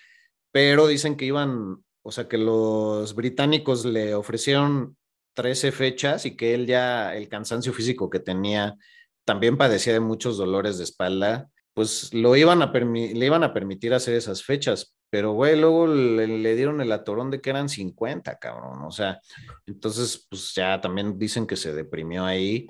Y bueno, pues, ¿qué te digo? Sí, también todo gracias a estos medicamentos que tomaba, también gente allegada a estos ensayos decían que ahí empezaron a detectar más los comportamientos erráticos de Michael Jackson y que de alguna manera desemboca en lo que fue su muerte en 2009, aunque se considera que sí fue un asesinato por parte del médico que le recetó estas sustancias, eh, que sí lo metieron a la cárcel durante cuatro meses no se relaciona con que realmente fue un homicidio por parte de un grupo criminal, güey. En 2020, el grupo activista Anonymous, que es este conjunto de hackers, dan a conocer un audio en que, según esto, Michael Jackson le llama a su abogado una noche antes del día de su muerte, en que, en que dice que lo van a, que lo van a asesinar, güey. Y él dice, no, no te puedo decir más por teléfono porque me están escuchando. Y el abogado dice, pero ¿quién? ¿Quiénes son? Y el abogado le pregunta, ¿es el gobierno? Y él dice, no, no es el gobierno, es algo más grande que el gobierno. Y esta grabación está en YouTube. ¿eh? Entonces, él dice, no, es que yo creo que me van a matar o, o me pueden asesinar a través de, de dispararme o tal vez apuñalarme o quizá pueden hacer que parezca que tengo una sobredosis eh, por drogas, que al final es lo que pasa. No se sabe si esta grabación es real o no, pero suena muy similar a él. Claro que es fácil quizá recrear su voz como aquí lo hemos hecho, pero mucha gente, pues ahí dijeron, no manches, ¿qué onda con este grupo criminal, no? Que se relaciona con Jeffrey Epstein, que es esta persona que conseguía y reclutaba de manera involuntaria a jovencitas para ofrecérselas a personalidades de la industria musical o, de la realeza francesa, etcétera. Y dicen que tiene que ver con también las personas que asesinaron a Chris Cornell o Chester Bennington, que al final dijeron que fueron supuestos suicidios. Sí, Entonces, ahí está, ahí está, ahí lo dejo. Ahí hay algo, ¿eh? Ahí hay algo, definitivamente. Y, ah, y, pues bueno, güey, es, es, muy triste que, que, su carrera se haya ido tan para abajo, pues por sí, por, por las malas lenguas, por la mala prensa, por el enfoque manipulador, siempre se le cuestionó su sexualidad también. ¿Por qué no te vemos con mujeres? Este, eres gay, la chingada. Güey, o sea, muy triste, cabrón. Y, sí. O sea, una persona que se le manipula y se le explota desde niño, que bueno, no hubiera llegado a ser lo que era sin eso, que él mismo lo aceptaba, gracias a esa disciplina extrema de su familia y de su padre. Pero bueno, dice que de Lisa Mary Presley sí se enamoró realmente, la hija de el verdadero rey del rock, Elvis.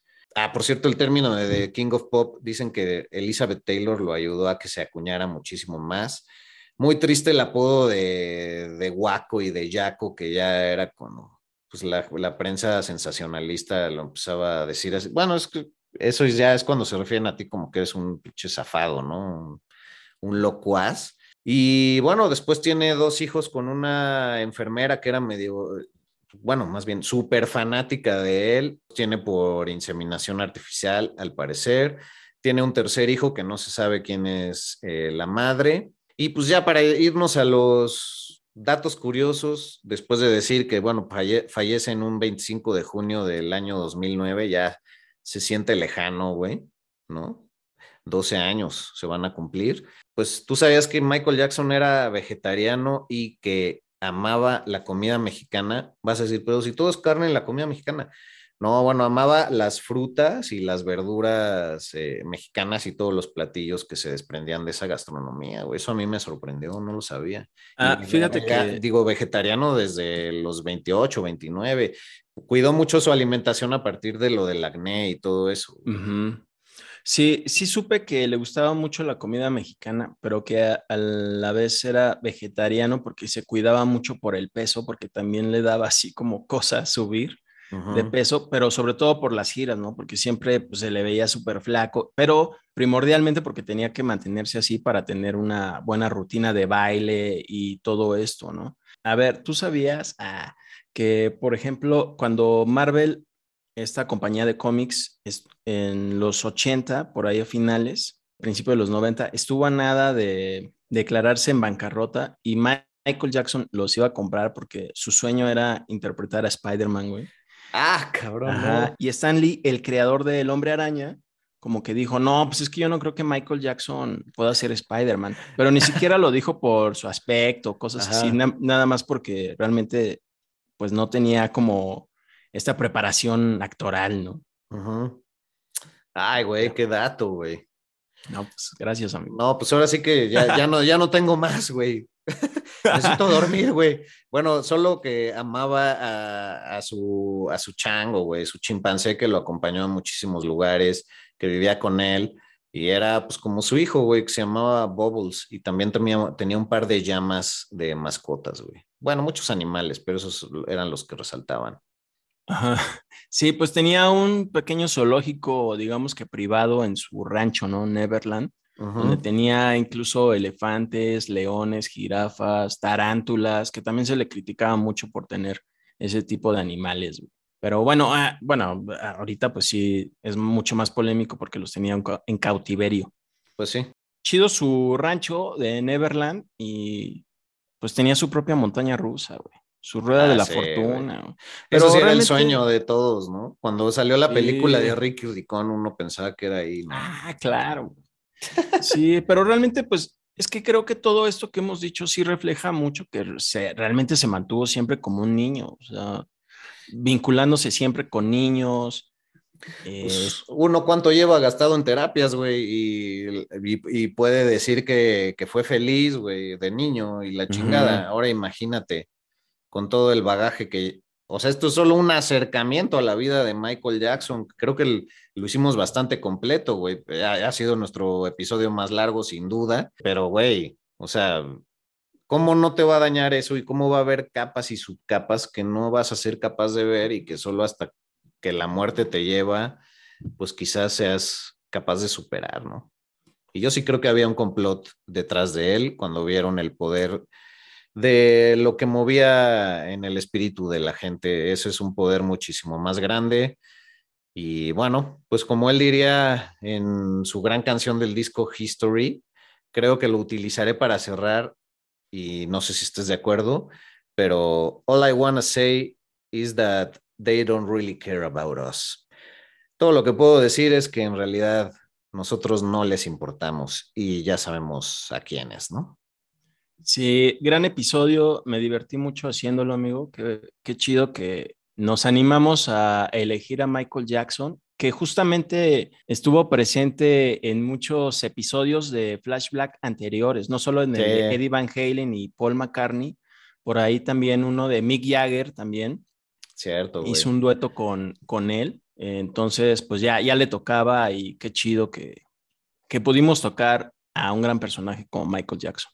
Sí, pues arroba flashblackpod para Instagram y Twitter, arroba flashblackpodcast para TikTok, arroba albuitre con V para seguir al buen Search y su servidor Medinaudio para Instagram y Twitter. Y así nos vamos, pues reflexivos, pero recordando a un grande, escuchen su discografía, visítenla y vean cuál realmente era el mensaje, porque creo que mentiroso no era el buen Michael Joseph Jackson.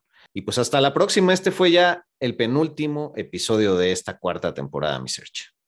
Muy chido y nos vemos en el próximo episodio biográfico que se lo vamos a dedicar a Rage Against the Machine en el cierre de cuarta temporada de Flash Black.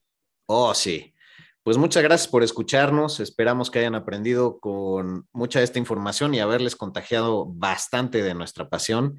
Y hasta la próxima, más próxima. Saludos desde la tierra de Pablo Escobar Gaviria, mi querido Sergio Albite. Rock por siempre en Flash Black. Conducido por Sergio Albite y Jorge Medina. Flash Black. El ADN del rock está en Flash Black.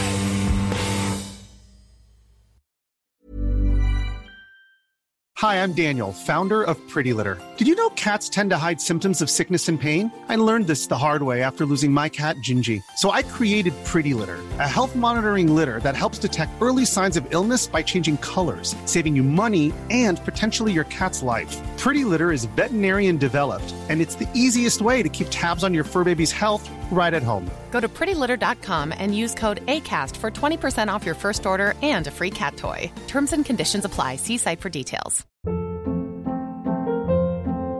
Hold up. What was that? Boring. No flavor. That was as bad as those leftovers you ate all week. Kiki Palmer here, and it's time to say hello to something fresh and guilt-free. Hello Fresh. Jazz up dinner with pecan-crusted chicken or garlic butter shrimp scampi. Now that's music to my mouth. Hello Fresh. Let's get this dinner party started. Discover all the delicious possibilities at hellofresh.com.